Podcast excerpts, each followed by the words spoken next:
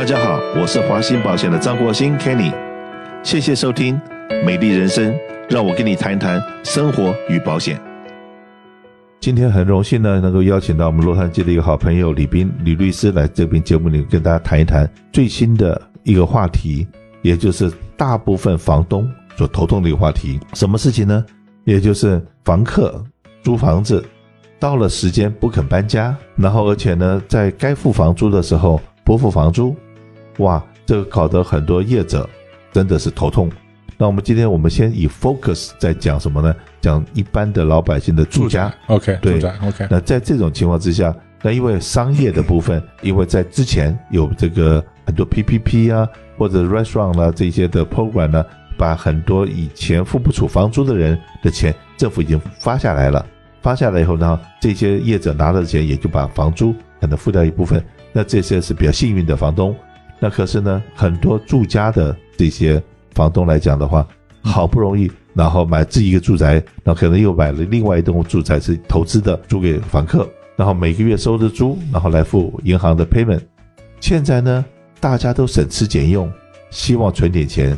为了长远打算，可是没想到请神容易送神难，请了这个房客进来了以后，对，他开始不付房租，而且呢，法律上面又给他很多的权限。现在呢，要他们搬家，你还在那担心，哎，这样子做会不会被他告？然后呢，这个很多房客又会编很多理由出来，你这个房子发霉呀，我要告你啊！你的什么地方没有修啊，我要告你啊！然后我们孤儿寡母啊，住在这地方，你这个有钱人来欺负我啊，我要告你啊！哇，我真的听到这种故事啊，真的不知道听了多少多少的故事。所以说，有的时候你不要羡慕别人房事过多，是对，因为房子很多的人房事这个要管房的事情就多嘛。那结果呢，他们家家有本难念的经。那我们今天就请我们李律师告诉我们说，哎，这个困境，房东的困境是不是立刻可以解决了？还是房东的困境还没那么快能解决。好，好，好，谢谢，谢谢 Kenny 这个平台啊，非常棒。这个跟你一起来呃聊一下这个主题，因为这个也是很多的这个房东们非常苦恼的事，尤其是这个这个有住宅的这个出租住宅的这个房东们，呃非常烦恼这个事情。现在其实现在的华人的房东另外一个烦恼的事情，可能我们不一定知道，就是大麻屋的情形，对，非常非常多，对，一不小心就变成等你的房子就变成大麻屋了。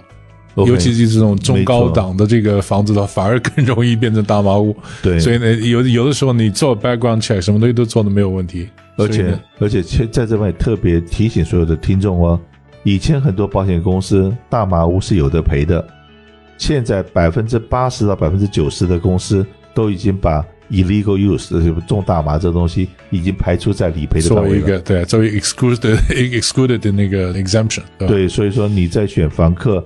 然后在定条文的时候，要真的听听我们李律师怎么样教你。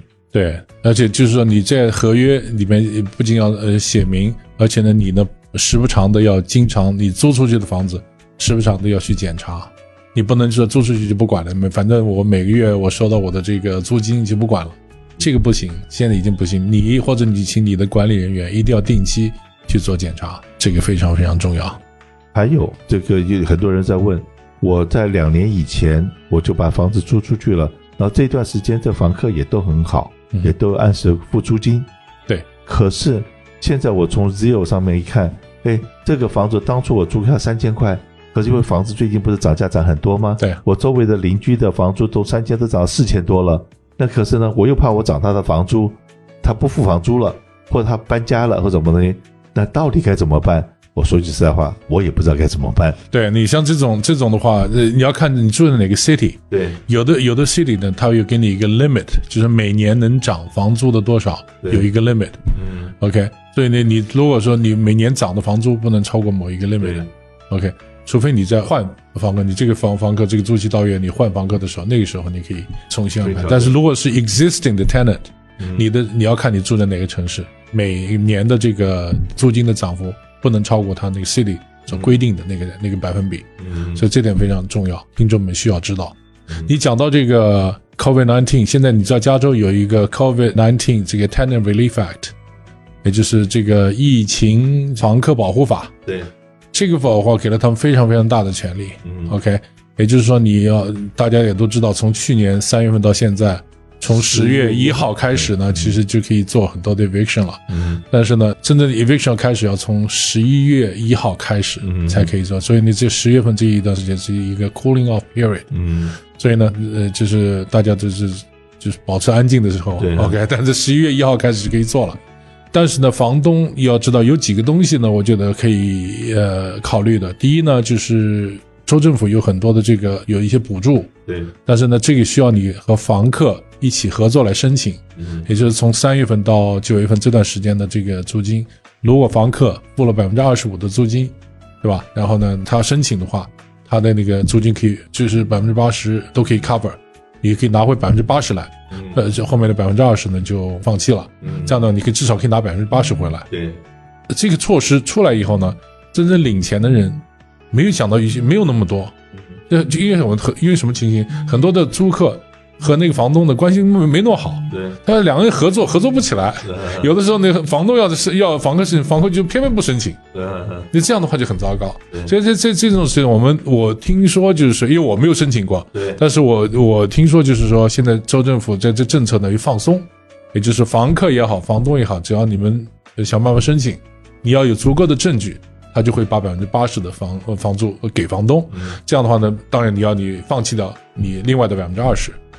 这是一种方法，另外一种方法呢？我们说这个关起来一扇门，另外一扇窗户打开。对，所以在在这 moratorium 的同时呢，加州的法律 COVID-19 Tenant Relief Act，这里面呢有开一个窗户给你，你作为房东，你可以干嘛？你说你不能够赶房客，你不能 file UD，嗯，OK，但是呢，你能干嘛呢？你可以到小额法庭。你不需要请律师啊，小额法庭大家都知道，对，这不需要请请律师，在网上你自己可以做 complaint，然后让 sheriff 去 serve 到就送达这个 tenant 就可以。对，而且小额法庭大家哎，那么小额法庭不是有限制一万块钱吗？个人，但是呢，在 COVID-19 期间，跟这个房东房客有关系的这个债务它是没有上限的，也就是你一个五万十万的账单，你一样可以在小额法庭去去 claim。这不很好吗？嗯，所以你，而且你另外一点呢，你的房客并不知道你发这个 lawsuit 是干嘛，嗯，他搞不清楚，你你是赶他呢，还是说你是要求是？你其实小额法庭呢是要求一个判决，嗯，against 这个 tenant，嗯，这个很重要啊。你一旦有这个有这个判决在的话，那房客对他来说是很重要的一个吓阻作用啊。那他这样的话就想办法给你妥协啊，因为否则的话，你有个判决在的，他下次再申请。其他地方住的时候有个判决在，谁还租房子给他？嗯嗯，对他还是有很大的压力的。嗯嗯，所以呢，这个呢，我劝那个收音机前面的那个听众朋友，一定要多利用小额法庭，是一个非常棒的一个法律工具，大家要善于多加利用。尤其是现在关于 landlord tenant law，你不要去做 eviction。你现在很多人说，哎呀，我现在这个房租也到期了，房客不愿意走，那我说你给给他强制性给他赶走，那不行的，你 self help 不行的。加州其实是违法的，他反过来还告你，你你要可有可能会你还你反而会输掉。在这种情形之下呢，用这种合法的途径，用小额法庭叫 Small Claims Court，嗯，去 file 这个你的 complaint，OK，非常简单，都是一个表格。你在你到任何 county、任何郡的法院的这个网站上面，你都可以看到一个小额法庭的这么一个专门一个 column，如何去填写，如何去 file，一目了然，非常简单。你做完这以后。你所有的这个 tenant 一个一个发上去就完了，OK，到时候如果房客不去，你就自动就赢了。Default judgment。如果一旦拿到这个判决，嗯，那这永远在这个客户的这个记录上面了，嗯，这多好啊！将来你还要租房子，你得还钱给我，嗯，你否则你租不到，除非你发破产，嗯。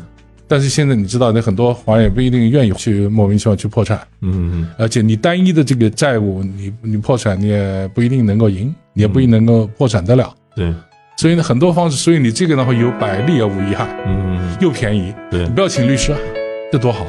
可是呢，给我们所有的听众都会说一句话，说，哎，你做的跟唱的一样，好像很简单啊。你不要忘了，你是律师啊，你懂啊。嗯，就像说我常常在节目里开玩笑，所有的人，包括我们川普总统、前总统，都怕一种信，就国税局的来信。对，也会看到国税局都不会好事嘛，都是要交钱啊，这个那个的。好了，只有一种人。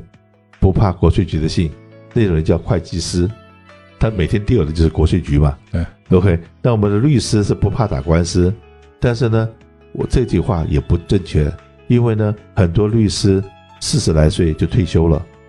OK，我问他，你怎么那么早就退休？他说那个烦的事情呢，有的客人的烦恼，收了他五百块、八百块、一千块一个小时，把他可他把所有垃圾倒给我，然后我也不知道怎么帮他消化。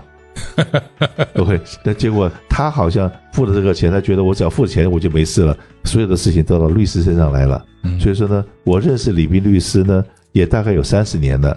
当年的帅哥型的 OK 这个律师，到现在呢，头发也开始有白了。我相信一个当时年纪的白，那另外一个也大概是帮客人操心的白，还是帅哥，老帅哥，一样，你也咱们俩都一样，彼此。对对对对。可是呢，真的，我们都是看到彼此。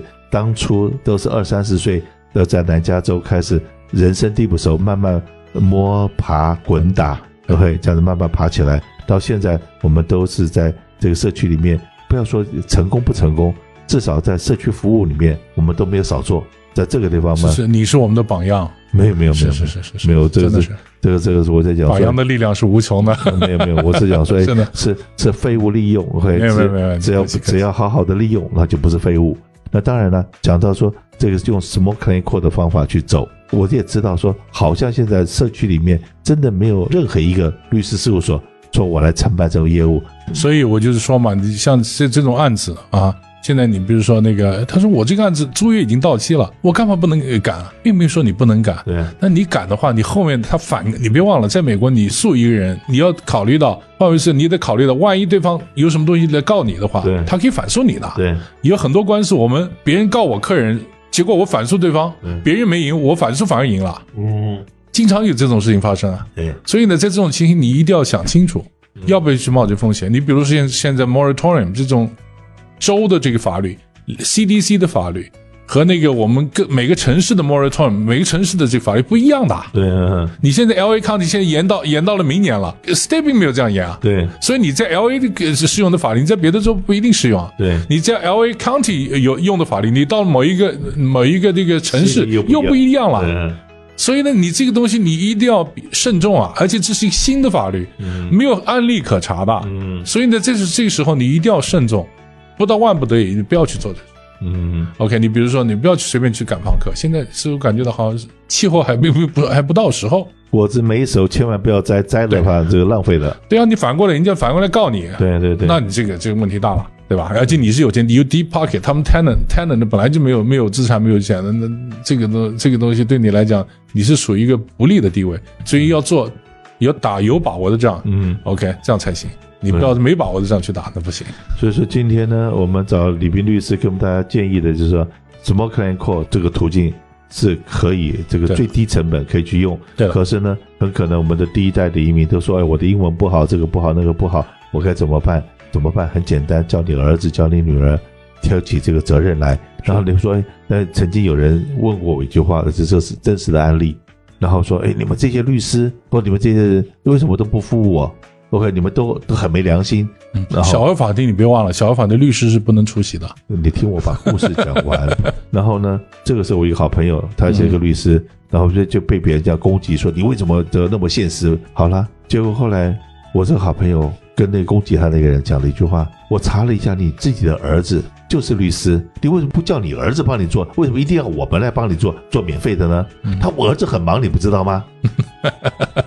哇，我儿子很忙，Speechless 对对对，那那真的就无言了。对对，所以说真的说，在这地方我们碰到了，就是碰到了，碰到了，我们大家共同来想办法来来帮忙解决。可是没有任何人有任何的义务而要去承担这个事情。所以今天还是一样，谢谢我们的李斌花那么多时间来跟我们大家聊聊。那如果大家有有任何各式各样的问题的话，那我们可以来关注一下华信保险，会跟李斌律师做一系列的讲座。然后呢，来召开一些 Room Meeting，让大家在 Room Meeting 的时候有更多的时间可以来发问。来，谢谢李律师。好，谢谢 Kenny。